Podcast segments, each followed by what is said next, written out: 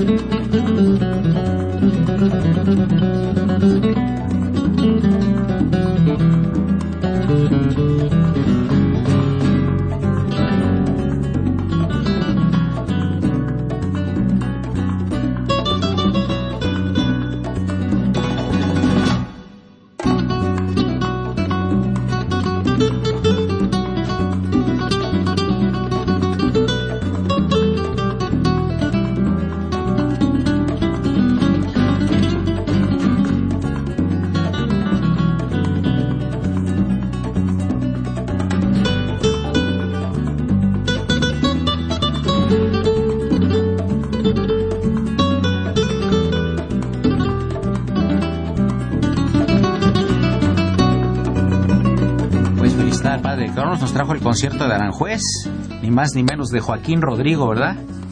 Bien, eh, Francisco, hoy no te pedimos la renuncia con carácter revocable como cada semana. Y va a estar muy contenta con el socorrito. Buenos días, saludos, ¿cómo estás? Soy Eduardo Luis Fejer, amigos, ¿cómo están?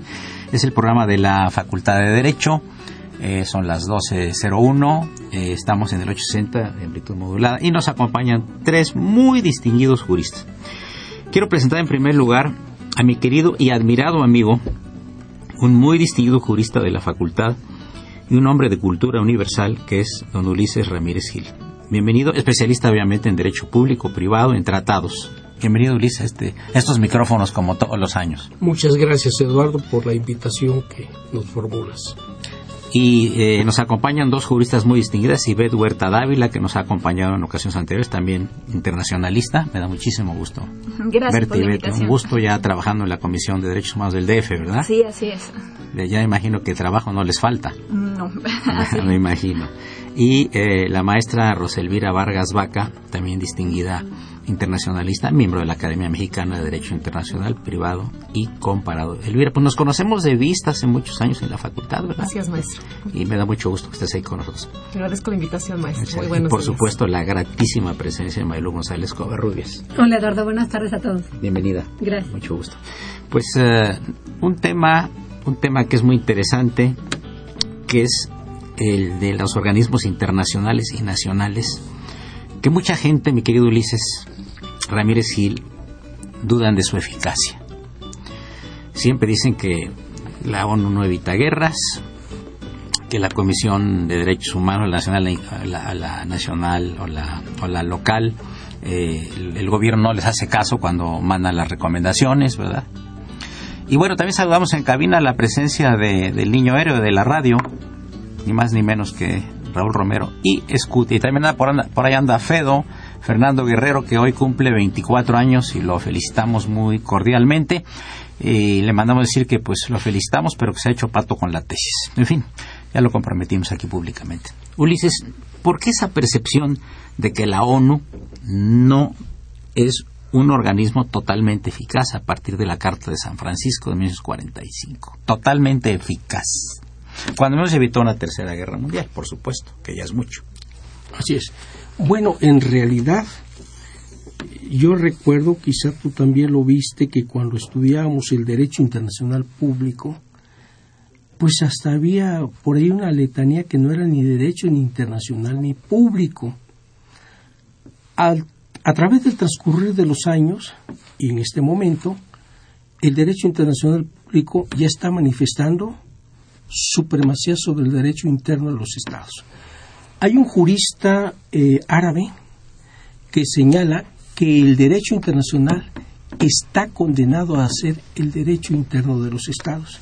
Yo diría. Muy interesante frase, ¿eh? Así es. Muy interesante. Así es. Que repetir, por favor. Sí, el derecho internacional está condenado a ser el derecho interno de los estados.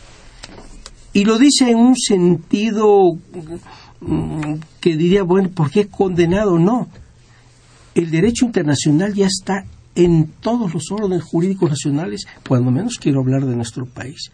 Tú revisas cualquier ley interna y siempre hay una norma de derecho internacional, tanto público como privado.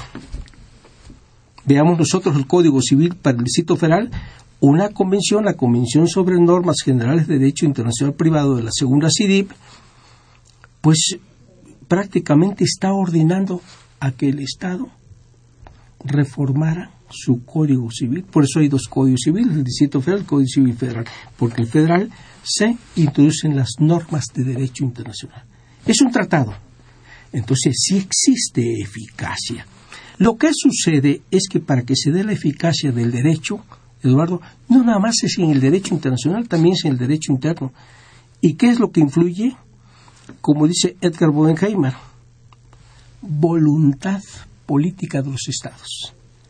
O como decía ese gran internacionalista mexicano, don César Sepúlveda, los estados deben tener capacidad y la tienen, no solamente para celebrar acuerdos internacionales, sino para querer cumplir los acuerdos que han celebrado. En el derecho interno también lo vemos. Cuando no existe la voluntad política, una sentencia no se cumple, no se ejecuta y ahí, hacen dar vueltas al trabajador o a la persona que resultó afectada hasta que finalmente puede tomar una decisión nuevamente la Corte. Alguna vez lo vi en el Tribunal Federal de Conciliación y Arbitraje, que ya pues estaba todo para ejecutarse la sentencia y ¿qué sucedió? hicieron dar vueltas como seis meses, fue cuando estábamos con nuestro querido amigo el maestro Ancona Tellaeche, Dice, maestro, pues, ¿de qué sirve que ustedes hagan esto? Ni a la corte le hacen caso. Le habló en ese entonces al ministro Azuela y le dice, fíjate, pasa esto que presente un recurso. ¿Qué fue lo que sucedió? Vino una decisión de la Corte y le dieron 48 horas al secretario del ramo, que por cierto era el secretario de Educación Pública, fueran a buscar al trabajador a su estado, Penía de Sonora. Le pagaron boletos para que se cumplimentara la ejecución de la sentencia. Entonces, voluntad política de los estados. Si no, ninguna norma jurídica se va a cumplir, sea derecho interno o sea derecho, eh, derecho internacional. Es una especie también como de moral social para que se dé esa eficacia del propio orden jurídico internacional. Y, por ejemplo, eh, una recomendación de la Comisión de Derechos Humanos del DF son recomendaciones, ¿verdad? Es el término, ¿no? Yo le recomiendo al señor que revise tal caso porque no se cumplió tal ley o no se atendió a tal persona. ¿Qué tanta respuesta tienen eh, ustedes en esta comisión local de derechos humanos sobre estas excitativas de ustedes al gobierno del de, de México, del DF? Bueno, efectivamente, como comentaba bien el maestro Ulises, es necesario también la, voluntad porque efectivamente eh, la emisión de estos instrumentos que se denominan recomendaciones mm, no son obligatorios, es decir, no se puede imponer a las autoridades a las que se dirigen para su cumplimiento.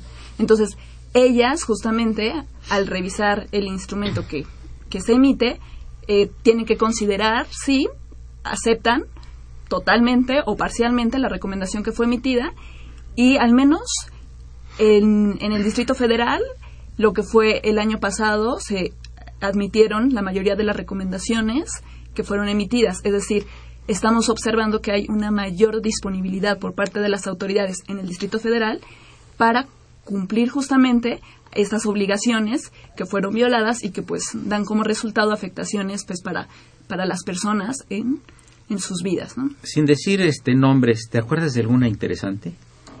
Sí, por supuesto. En, en materia eh, del sistema penitenciario eh, hubo una recomendación muy reciente en la cual este lo que se hizo fue em, señalar eh, cuáles fueron las omisiones de las autoridades para vigilar, para custodiar adecuadamente a, las personas y por las cuales también pues eh, fueron justamente eh, afectadas en su vida. Entonces se trata de, de más de 100 personas a las cuales... ¿De, un reclusorio? En, ajá, sí, exacto. En diferentes reclusorios lo que se hizo fue acumular justamente esos casos para señalarle eh, cuáles habían sido pues sus violaciones en caso de omitir justamente una custodia adecuada eh, que llevaba a cabo pues permitía que se llevaran a cabo riñas al interior de los eh, de los centros penitenciarios en el Distrito Federal y que lo que acarreaba era que afectaciones justamente a la vida de estas personas, ¿no? Ahora, este, ya le llegó la, la, recomendación a la dirección de reclusorios del Distrito Federal, etcétera, etcétera. Ellos hablaron con los diferentes directores de los reclusorios, que son designados por él. ¿Y qué efecto tuvo? Sí modificaron su conducta los porque a veces los problemas en los reclusorios no son tanto de las autoridades sino las peleas entre los propios presos. Entonces ahí quizá no entraría la de, derechos humanos sino entraría la cosa la legislación eh, penal no si uno agrede a otro etcétera. Sí pero efectivamente bueno en, en la situación en la que se encuentran los propios internos quienes deben de pues evitar que se cometan este tipo de actos y entonces también tienen una obligación de una debida custodia con relación a los internos que ahí se encuentran, pues son justamente el, personal de, de, custodia de los centros penitenciarios. Entonces, es por ello que lo, que hace la comisión, en este caso del Distrito Federal, es recomendarle a las autoridades tomen las medidas adecuadas, porque muchas veces se observa que no hay un número suficiente este, de, de personal de custodia y, y eso también pues favorece o les permite a ellos que se puedan llevar a cabo este tipo de, de violaciones. Les van a decir que no hay presupuesto para contratar más. Por supuesto que entonces lo que se requiere es insistirles de, que haya voluntad y que no solamente se comprometan a aceptar la recomendación, sino que efectivamente destinen los recursos necesarios para que esto se pueda cumplir. Otra cosa, la simple contestación de la dirección de reclusorios es suficiente para decir ya cumplimos. No, no, no. ¿Ustedes checan? Se da un seguimiento a, la ¿Los dejan entrar a los visitadores? Sí, sí, sí. Están autorizados para que justamente se puedan verificar las condiciones en las que se encuentran los internos y pues en ese momento también se está dando cuenta de si se ha, se ha modificado la situación a partir del momento de la emisión de la recomendación, si ha hecho algo la autoridad para cumplir o no. Eh, yo quería preguntarte, Ivette, eh, ¿podrías de manera muy breve explicar un poco qué es esto de los derechos humanos, como para abonar un poco eso de la cultura sobre los derechos humanos? Sí, por supuesto. Bueno, digamos que los derechos humanos se pueden abordar desde diferentes, pues, aspectos. Uno de ellos puede ser el filosófico, otro puede ser el jurídico, el sociológico, y pues desde el obviamente el que a nosotros nos termina interesando más pues es el ámbito jurídico en el cual ya no solamente hablamos de este expectativas de contenido moral por ejemplo que llevan a, considerarlo como un contenido intrínseco al ser humano que por este hecho pues nos hace eh, personas sujetas de derechos no sino que es necesario que efectivamente esto se traduzca en el ámbito positivo es decir en las leyes que se regule, que se establezca este tanto derechos como obligaciones para que sean las autoridades quienes en un momento dado pues estén obligadas a respetar, proteger, promover, este prevenir también las violaciones a los derechos humanos, ¿no? Entonces, por supuesto que los derechos humanos sí es aquel conjunto, ¿no? De eh, desde que desde el ámbito de todo ser humano deben de ser este respetados y protegidos, pero no basta ¿no? con que sepamos que es parte del contenido del aspecto subjetivo, sino que se tiene que traducir también en, un ámbito eh, vivencial, ¿no? que, efectivamente se, Una pregunta a los tres, antes del corte, es decir, para que lo contesten después del corte eh, musical a cargo del, del maestro, el padre Cronos. ¿La gente se queja? Dicen que Vox Populi, Vox Dei, la voz del pueblo es la voz de Dios, de, que las comisiones de derechos humanos están para defender a los delincuentes, que son los primeros que se quejan cuando cometen algún delito, se, aunque tengan la, la, la pistola humeando y el cadáver ahí, se quejan de que fueron maltratados. Pregunta para Ulises, para Elvira y para Ivette. Es el 860, esto es Radio Universidad Nacional Autónoma de México y es el programa de la Facultad de Derecho. Gracias.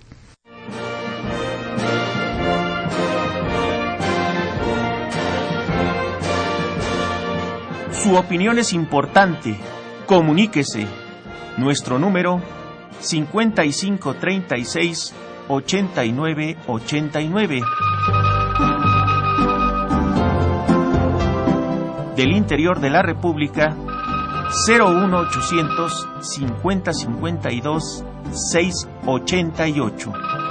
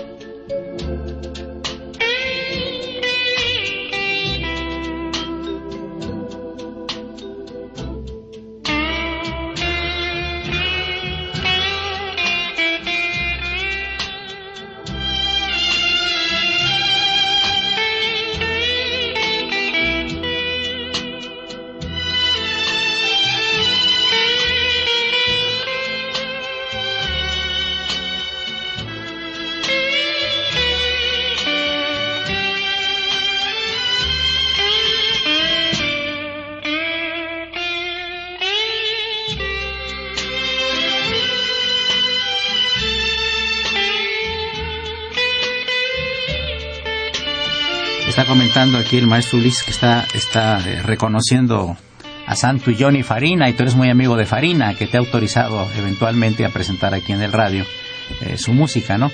Es Dejé mi corazón en San Francisco, ¿verdad? Pues, eh, Marilu. Sí, queremos recordarles nuestros teléfonos en cabina 55 36 89 89 y Lada sin costo 01800 50 52 688 para que por favor participen con nosotros. Y antes de que conteste nuestro panel integrado por el maestro Ulises Ramírez Gil, Roselvira Vargas y Ivette Huerta Dávila, yo le pregunto al auditorio si también tienen la percepción de que los derechos humanos básicamente defienden delincuentes o no. Ulises, en uso de la palabra. Bueno, es una respuesta que puede revestir complejidad. Por podría decirse, eh, estos delincuentes de, de primer este, eh, orden que es sabido de toda la comunidad nacional, lo primero que hacen cuando los aprenden es solicitar la presencia de la Comisión, en este caso, Nacional de Derechos Humanos, cuando son delitos del orden federal. Filosóficamente podría dudarse, bueno, es que en realidad estos son seres humanos cuando cometen los peores crímenes. Yo diría que también desde un punto hasta biológico son seres humanos. Y los derechos humanos protegen a los seres humanos. A los seres humanos. Así sea el peor de los delincuentes. Así sea el peor, delincuente, se le tiene que otorgar la protección. Nada más que, como se dice en el lenguaje de litigio, van por cuerda separada. ¿no? Hay que darle la protección si en realidad hay violación por el otro lado, seguir el proceso que le corresponde desde el punto de vista del derecho penal. ¿Para qué? Para evitar que los agentes del Estado se eh, eh, lleguen a, rebasar sus funciones para tratar de obtener respuestas de culpabilidad por parte del propio delincuente, ¿no? Y Beth, por ejemplo, ha habido quejas contra agentes de la policía que han maltratado personas y Sí. se le da seguimiento y ha llegado el caso que hayan metido a la cárcel a algún agente de la policía por esto. Eh, lo que justamente hacen las comisiones es si observan que a partir de las investigaciones del caso, de, de la queja que les ha sido presentada, hay este, responsabilidad por parte de algún servidor público, ya sea policía o, o de cualquier otro tipo. Entonces, se, se da vista justamente al Ministerio Público para que inicien las investigaciones correspondientes y si el caso justamente termina en una recomendación, también se puede eh, recomendar que efectivamente se lleve a cabo pues las investigaciones adecuadas para pues sancionar al responsable en este caso, ¿no? que haya incurrido al servidor responsable, que haya incurrido en violaciones a derechos humanos. Porque mira, Elvira, este, luego los policías le pegan en los baños a los detenidos, les pegan en ciertas partes que son casi imperceptibles para el médico que lo está revisando, los tratan de ahogar con tal de que eh, hablen o digan o confiesen, ¿verdad?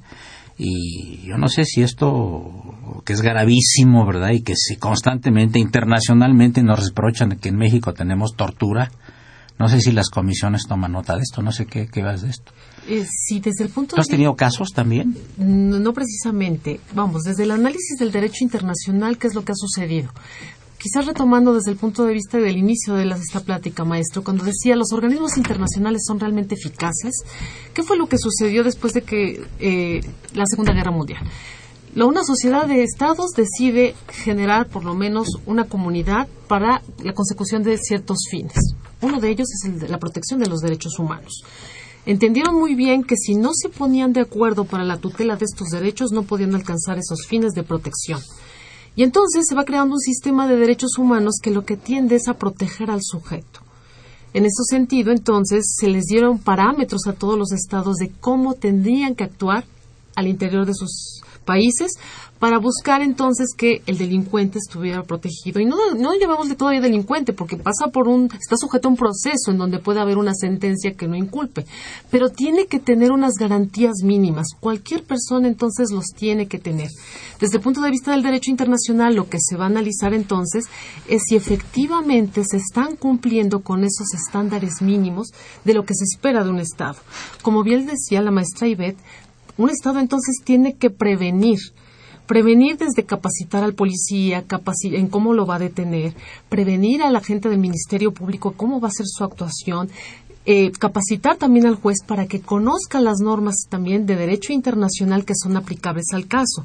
En fin, es todo un sistema en donde todos tienen que prevenir en todo caso, sancionar, que es la otra parte que nos hablaba Ivette, sancionar y castigar aquellas conductas que son contrarias a la norma internacional y, por supuesto, a la norma del derecho eh, interno. Y por ahí va entonces este sistema de protección.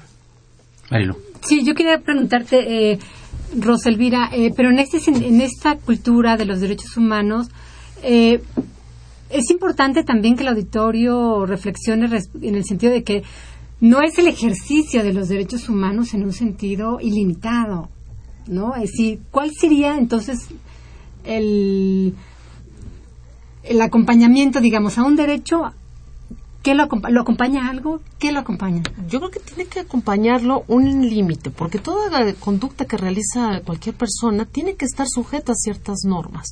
¿Por qué? Porque las libertades no la podemos entender como un ejercicio ilimitado de lo que a mí se me dé la gana hacer. No puede ser eso.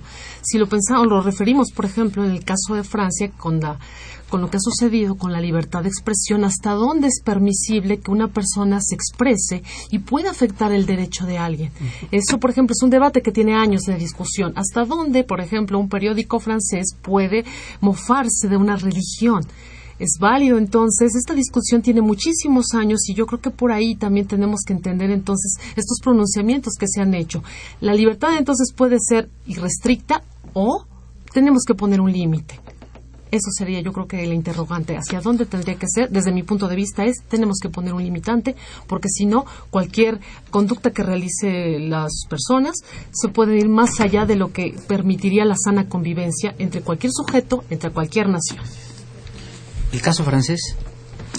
Bueno, quisiéramos, agregando lo que dice aquí nuestra querida maestra, doña Roselvira, es cierto, ha habido una discusión acerca de ¿Cuál es ese límite? Yo recuerdo que siempre se estudiaba y se sigue analizando hasta desde el punto de vista del derecho natural los derechos de la mayoría y los derechos de la minoría. El mismo también lo abordaba, ¿verdad? Hay también derechos de minorías y se tienen que respetar. Yo creo que fue una respuesta muy inteligente, desde mi punto de vista, la del Papa. Todo ejercicio de un derecho tiene un límite. Y el límite de tu derecho termina a donde comienza mi propio derecho. Y más, creo yo, muchas gentes podrán no estar de acuerdo, he escuchado a comentaristas, he escuchado a analistas políticos en que dicen debe ser restricto. Yo nada más me pongo a pensar que esas gentes vayan a una fiesta a Xochimilco a donde se venera al dios Pan y hablan mal y sale hecho picadillo de ahí. Se tiene que las cuestiones religiosas son muy delicadas. Cuando escucho eso y con respecto a lo de Francia, me hace recordar la guerra de las cruzadas. Cuando llegaron, ¿verdad?, las cruzadas, pues ahí también hubo violaciones si estamos hablando de derechos humanos en la actualidad. Ahora, ha sido tan importante la reacción por parte del pueblo francés de que dicen, dicen debe ser restricto. Pero ya empezó tanto la comunidad judía como la comunidad islámica a decir, la comunidad judía en este momento escuchaba a algún rabino, dice, es que las cuestiones religiosas se deben respetar. También las comunidades islámicas que actúan también con, con prudencia, esto se debe respetar. Lógicamente también existen los radicalismos, que son muy peligrosos, ¿no? Y quisiera concluir esta parte, que estamos olvidando para esos comentaristas ¿Qué fue la guerra de los cristeros? Aquí hay un hombre que es de nacionalidad francesa de origen y es mexicano. Actualmente es el que mejor ha escrito sobre la guerra cristera. Jean Meyer. Exactamente. Entendió el problema. Cuidado, es muy peligroso. Yo creo que la discusión, como decía doña Roselvira, eh, que se sigue dando, pues debe haber una delimitación. Y es como en toda norma jurídica. Si tú tienes, de acuerdo con el derecho positivo, tu propiedad es hasta aquí, si tú rebasas los límites de la propiedad, vas a tener problemas. Cualquiera lo va a tener. Entonces, una concepción desde un punto de vista del derecho natural, ¿verdad? Y en este caso, concepciones también del, del aspecto religioso, porque también hay un derecho divino. El propio derecho positivo, recordemos nosotros que el mismo, hace rato que comentábamos de Hans Kelsen, a Hans Kelsen cuando le preguntaron, le, dijeron, mira, ¿hasta dónde te llegó tu positivismo? Señalan que lloró de tristeza. No creí que mi pensamiento pudiera ser parte de todo este holocausto, ¿no? Entonces son cuestiones desde un punto de vista filosófico, como lo abordó muy bien la maestra Roselvira, desde un punto de vista del derecho positivo y el derecho natural. Yo creo que esto va a provocar una revisión a nivel internacional, cómo está el catálogo de todos los derechos en el mundo, ¿no? Y no hablemos nada más de un sistema jurídico, todos los sistemas jurídicos, porque si no, puede ser muy peligroso. Bueno, nuestro país no está exento de problemas con relación a derechos humanos, ¿no? Estamos viendo el caso reciente de lo que pasó lamentabilísimamente en Guerrero, ¿no? Delicadísimo, delicadísimo, que no tiene precedente en los últimos, no sé si 50 años en el país, ¿verdad? Que es tan delicado, ¿no? Y por otro lado, pues en otras partes del mundo que también están jugándose muchas cosas eh, que no tenía precedente anteriormente, ¿no? Y además hay otro factor, mi querida Marilu, tú estarás de acuerdo conmigo, porque es una de las cosas que tú luego analizas, que es la influencia de los medios de comunicación y la inmediatez de las noticias, ¿no? Sí, yo ahorita que, estábamos comentando, eh, me llama mucho la atención la, el enfrentamiento, ahora que estuvieron las protestas sociales entre los policías y los jóvenes. Eh, y lo que a mí me, me parecía un poco preocupante era hasta qué punto también está este ejercicio de los derechos humanos, pero yo le puedo lanzar a un policía una bomba molotov indiscriminadamente, ¿no? Es decir, hasta dónde también está esa está permitido, ¿no? Ese, ese trato, digamos, a la autoridad es estarlo desafiando, ¿no? Bien, amigos, llegamos a la parte media del programa. Les recordamos que estamos en, en el programa de ya me estás el niño el, el niño Scuti el niño héroe de la radio ya me está diciendo que había del corte qué barbaridad pero además escrito. Es una novedad aquí en el programa Padre Cronos. Va felicidades. Bien. Eh, continuamos en un minuto. Esto es Red Universidad es el programa de la Facultad de Derecho. Eduardo Luis Fejer llegamos a la parte media. Gracias.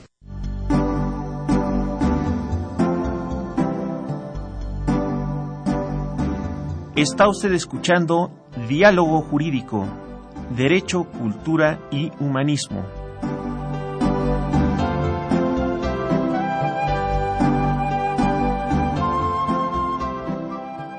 A través del 860 de AM. El alma mater del cuadrante.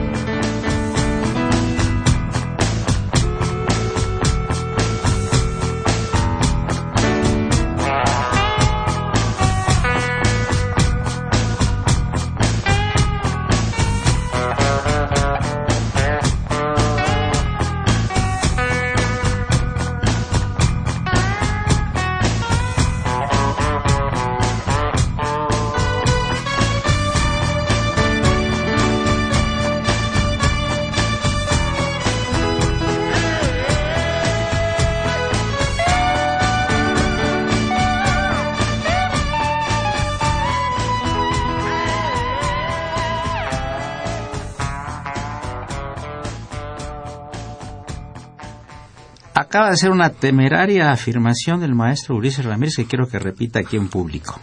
A ver, lo del amor, a ver, y la pareja. A ver cuántas llamadas tenemos para que seas este Bueno, sujeto. Te van a acusar en la Comisión de Derechos Humanos. Eso aquí, Bet. estábamos comentando este pues fuera del aire que algunas eh, anécdotas y le señalaba bueno pues hasta en la relación de pareja ¿verdad? Debe existir entendimiento y el entendimiento lo da una sensibilidad política para quien, diga que eso no es cierto por favor debe haber una, una sensibilidad política, no es lo que yo diga, no lo que yo imponga. Vamos a ponernos de acuerdo. Así debe de ser.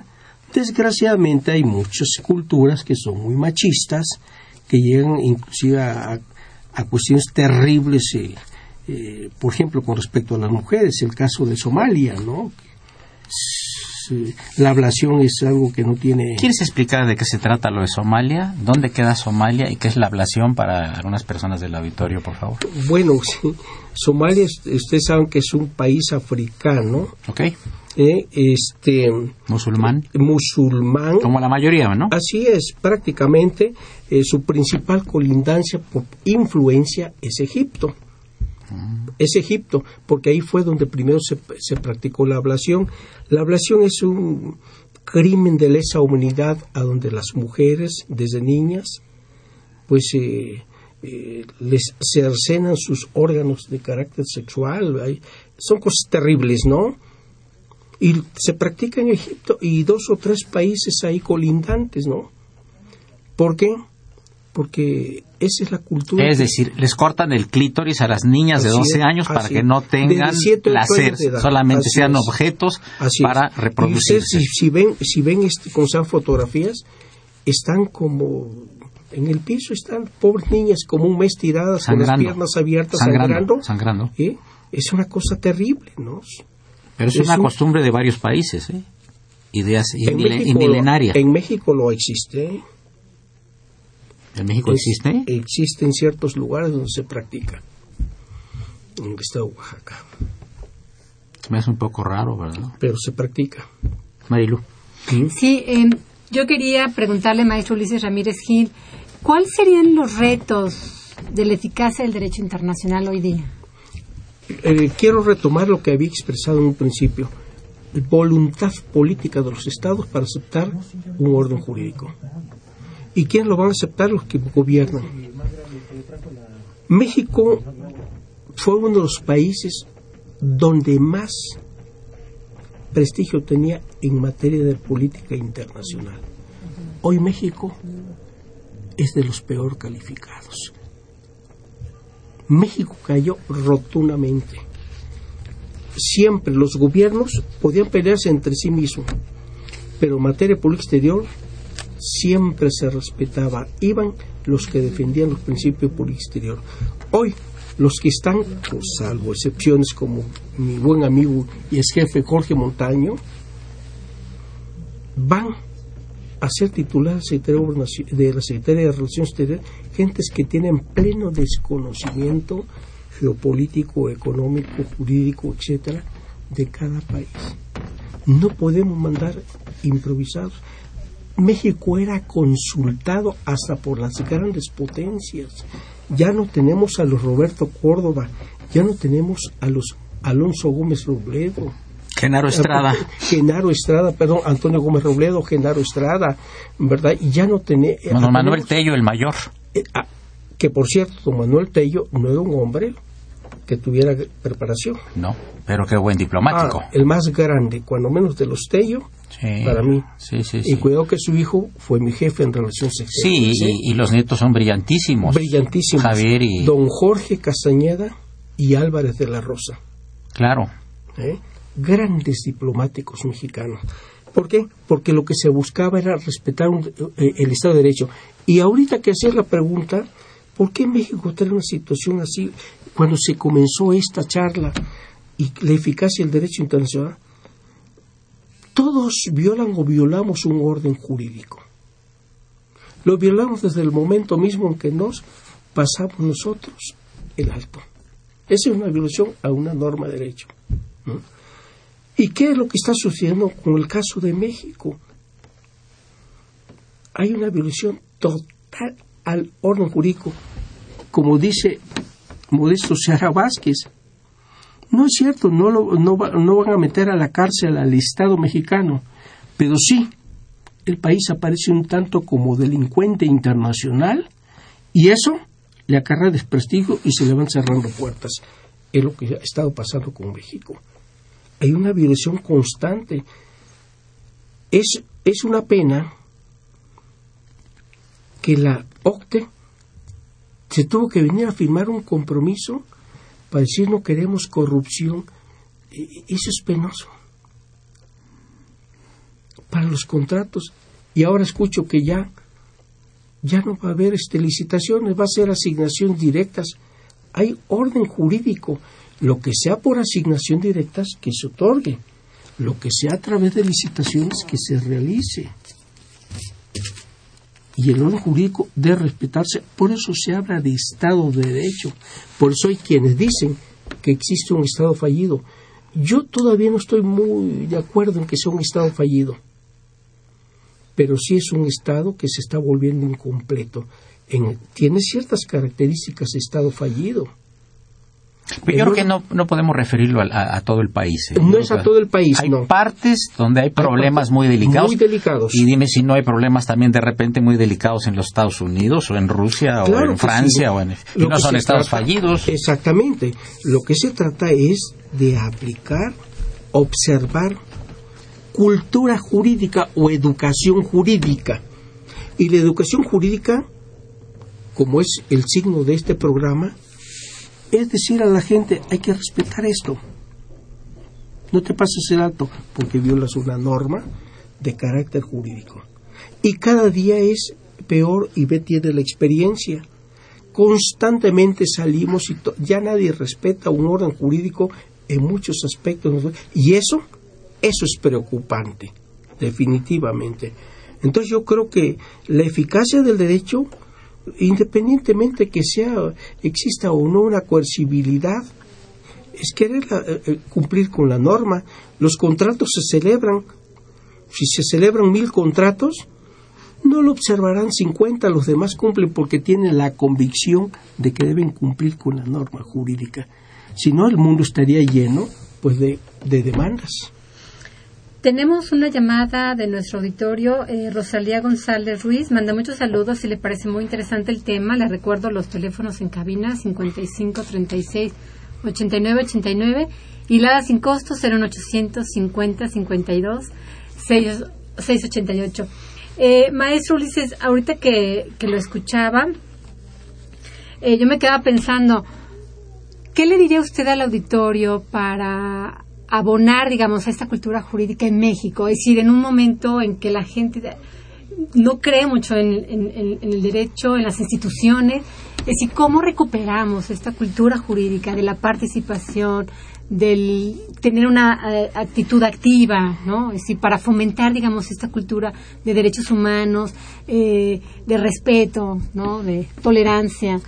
Lo diré en un lenguaje muy sencillo, partiendo de lo que dice ese gran jurista alemán, este Savigny, ¿verdad?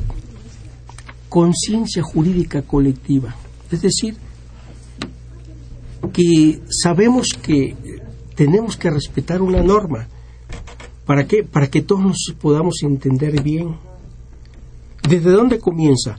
Si está uno, una persona con el vehículo, estoy hablando del caso más sencillo, adelante, adelante está en el alto, está el de atrás y le está tocando el claxon y diciéndole las peores majaderías porque él tiene que pasar. No. Hay lugares en este país donde sí existe esa educación eh, jurídico o cívico jurídico de que está el alto, todos están tranquilos. Hay otros lugares donde no se respeta. O que pase uno por uno. Así en es. provincia hay, hay poblaciones donde pasa primero un coche y luego pasa el otro, como debe de ser. Y aquí pasan todos y todos se hacen una bola terrible. ¿Y qué me dicen de las bicicletas y de las motocicletas en sentido contrario en la noche y de día? Que son peligrosísimas. Son Tienen peligrosísimos. su derecho a transitar, pero no en sentido contrario. ¿Quién les dice algo? Eso es un problema de, cada de- momento delicado. encontramos exactamente ¿por qué? porque fuimos perdiendo eh, esa cultura yo creo que debería haber y claro yo, en este caso lo, comentaría con, con Ivette por la función que tiene actualmente Eh, yo creo que era a conciencia una enseñanza muy simple para toda la ciudadanía. Si no se trata de que seamos juristas o no juristas, simplemente una educación cívica se ha perdido. Ahora, este, ¿qué tanto, Elvira, las, en dos minutos ya viene el corte, las campañas de televisión y radio pueden influir? ¿Son buenos los anuncios para que la gente cumpla? Usan una terminología que a mí, bueno, a mí no me gusta porque estaremos chapados a la antigua, el maestro Ulises y yo, aunque yo soy como 80 años mayor que él, pero eh, dicen esta frase que me repugna decirla, ¿no? Eh, ¿Te vas, cumples o te vale? no te vale tiene una connotación, una carga un poco fuerte, ¿no? Creo que en la actualidad, maestro, como tenemos medios tecnológicos, creo que se había más accesible para poder llegar entonces a la población creo que a veces si los presupuestos, por ejemplo, estamos viviendo una época electoral donde se dedica la, mayor tiempo a los spots, ¿por qué mejor no le dedicamos a convencer a la persona efectivamente que si respeta el alto, está respetando el derecho que va a tener posteriormente para poder circular? Porque si todos nos pasamos el alto, nadie pasa. Entonces, desde ahí va, desde la conciencia que se debe de tener, el respeto que también ya habíamos mencionado, la importancia entonces de aceptar que yo tengo un derecho, pero también tengo una obligación y lo mismo mi contraparte. Si partimos entonces de ese respeto, creo que sería muy valioso. Sin duda los medios electrónicos son vitales.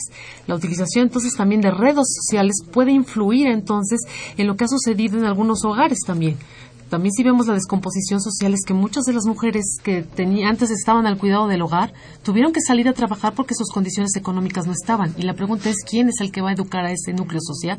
A veces la televisión, dicen por ahí, es lo que nos está educando. Quizás entonces si utilizamos estos medios podríamos lograr quizás algo de concientización.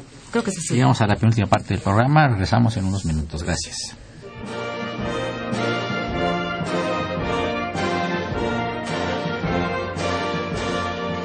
Su opinión es importante. Comuníquese. Nuestro número 5536 8989.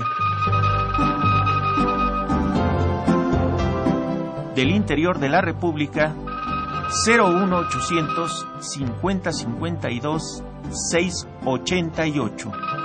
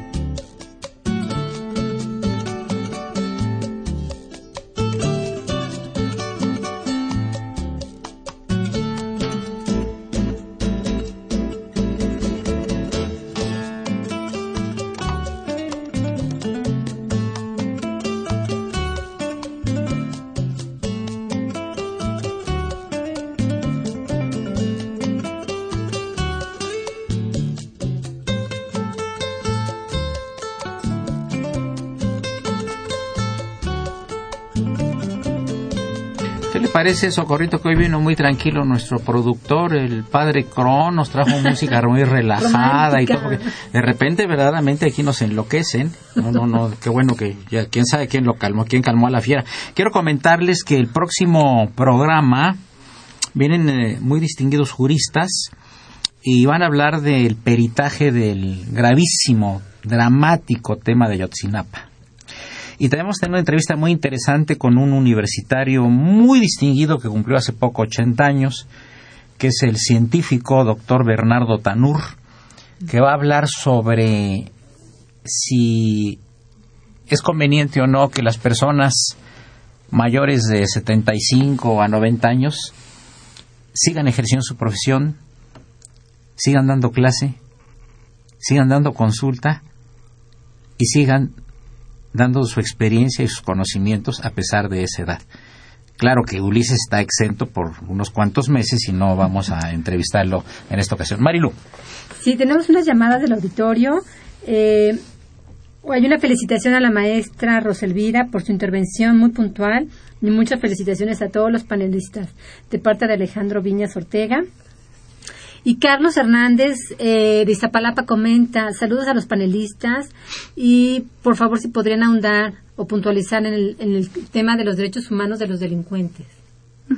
A ver. Bueno, con relación justamente a esta pregunta, bueno, a mí me, me gustaría comentar que una persona que justamente ha cometido un delito, eso no la priva del resto de sus derechos humanos, es decir, Una vez que se ha seguido un proceso, un juicio, es encontrado efectivamente como culpable y entonces es enviado pues a un centro de reclusión. Entonces, el hecho de que se encuentre ahí y ya por una sanción que le fue impuesta, eso no implica que entonces se le tenga que negar el resto de sus derechos, porque efectivamente no deja de ser persona aun cuando haya violado justamente pues una norma, ¿no? Entonces, es por eso que también a veces las comisiones, por supuesto que tenemos que atender, ¿no? Desde el, donde nos encontramos, pues las quejas que llevan a cabo a veces porque hay violaciones a su derecho a la salud, porque no tienen agua, porque justamente son este, lesionados o porque son amenazados por los propios custodios. Entonces, efectivamente, hay que respetar que también tienen derechos humanos y que entonces, por supuesto, que también pueden acercarse, como cualquier otra persona lo haría, cuando sienten que están recibiendo justamente un trato que es inhumano. Ulises. Bueno, este, indudablemente lo que dice eh, aquí Amastribe de Huerta es muy cierto, pero cuando estamos hablando de esta complejidad de los derechos humanos, eh, tenemos que establecer ciertos parámetros pues para deslindar hasta dónde llega el concepto de, derechos humanos. Hace un momento que escuchábamos lo que decía la maestra Luz Elvira eh, respecto de, de hasta dónde podemos llegar con el ejercicio de derechos. Bueno, se tocó ahorita el tema de Ayotzinapa, que no lo vamos a profundizar, pero eh, es cierto, los padres tienen derecho a reclamar, porque una, una violación flagrante de derechos humanos. Todo el derecho. Así es. A indignarse, a enojarse. Todo. Como lo está toda la sociedad mexicana. Eh, toda la sociedad.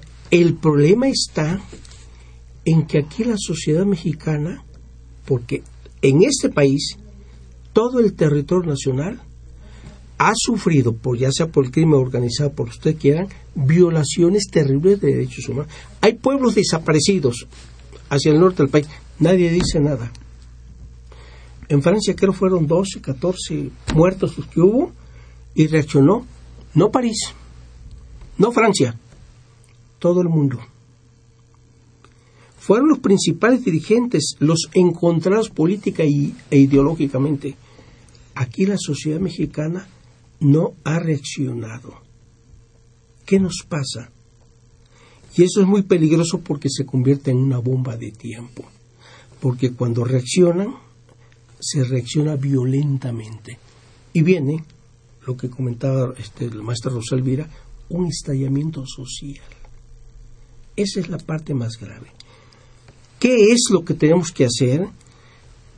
Tener la capacidad de observar de aplicación de las normas todos los órdenes de gobierno, ejecutivo, ejecutivo federal, ejecutivos locales, eh, el legislativo. Vean ustedes cuál es el, eh, después de los partidos políticos, los peor calificados, son la Cámara de Diputados la Cámara de Senadores.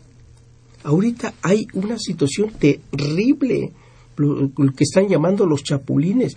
Es una burla, es una burla a la gente que otorgó un voto, ¿no? Y todos, o una gran mayoría, están inmiscuidos en una eh, seria violación de derechos en general, no nada más derechos humanos. Entonces yo creo que eh, debemos tratar de poner orden desde este momento, porque ya cada día la ciudadanía se encuentra más incómoda, como decía una alumna que viene de Catepec ya estamos hartos de todo lo que sucede. A mí me da miedo, dice, porque en Ecatepec ya todas las familias están armadas. Eso es grave. ¿Y qué me dice las personas que van en su autobús, que salen a las 6, 7 de la tarde y que les roban eh, el poco dinero que les pagan a los obreros y demás? Ahí suben a los coches. Y... y hay una corrupción que se traduce en impunidad.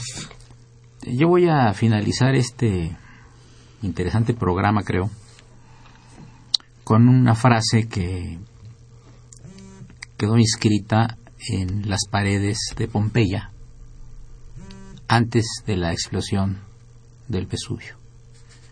Yo luego la uso en mis discursos. Y la queja de los ciudadanos de Pompeya, dramática, decía, ¿hasta dónde hemos llegado? Teníamos el programa, yo le agradezco mucho al maestro Luis Ramírez Gil, su presencia, comentarios, su cultura y amistad que aprecio y privilegio sobre todas las cosas. Muchas gracias. Muchas gracias. Bienvenido a Radio UNAM nuevamente, muchas gracias. Para mí es una distinción. Ivette Huerta, brillantísima alumna de la Facultad de Derecho. Es tu descubrimiento, es una estrella en el firmamento de la facultad, porque tú tuviste eh, la oportunidad de presentármela. He apreciado sus conocimientos, sus idiomas que habla y su conocimiento profundo de los derechos humanos. Está ubicada perfectamente en la Comisión Local de Derechos Humanos. Felicidades, gracias, por tu presencia y distinguida maestra de la facultad. Gracias, maestro. Y a Elvira Vargas Vaca, que nos conocemos hace muchos años, pero que no habíamos tenido el, gusto de platicar personalmente, ¿no? Maestro, muchas Pero gracias. muy bienvenida al programa también. Espero que no sea la última vez. Y agradecimiento, por supuesto, a Mario González Covarrubias. Muchas gracias, Marilu, por tu presencia. Saludos al maestro Burgoa, nuestro asesor editorial. La operación de Socorro Mons, a quien saludamos con el afecto de siempre. La imagen siempre grata del padre Cronos, don Francisco Trejo. Auxiliares de producción Enrique Hernández Muñoz, Felipe Amador Herrera y Guillermo Basilio Pérez. Y asistentes de producción Raúl Romero Escutia, el niño héroe de la radio, y Fedo Guerrero, que hoy cumple 24 venturos años. Soy Eduardo Luis Fejer, la mejor de las tardes. Y no se olviden que la próxima ocasión, el próximo día 26, tenemos a unos expertos hablando de, del gra- gravísimo tema de Guerrero. Y por supuesto, una entrevista breve por radio al doctor Bernardo Tanur, distinguido universitario, quien va a hablar del tema de la vejez y la enseñanza, la vejez y la medicina, la vejez el derecho y la vejez en la economía. Por supuesto, el maestro Ulises no está incluido en este, en este tema, en lo absoluto. Soy Eduardo Luis Feje, la mejor de las tardes. Hola amigos, les habla César Costa a través de Radio UNAM para saludarlos y presentarles una de mis canciones. Aquí está.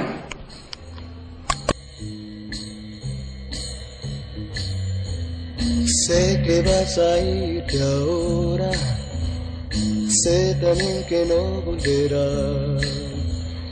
Sé que la fiebre va a envolverme y que de calor moriré. Tú me das fiebre cuando besas, fiebre cuando abrazas también. Fiebre de fuego, fiebre de amor, fiebre de amor. Óyeme, nena, que me muero por ti. Estas brasas que llevo dentro y que queman solo por ti, tú me das fiebre cuando besas, fiebre cuando abrazas también. Fiebre de fuego, fiebre de amor.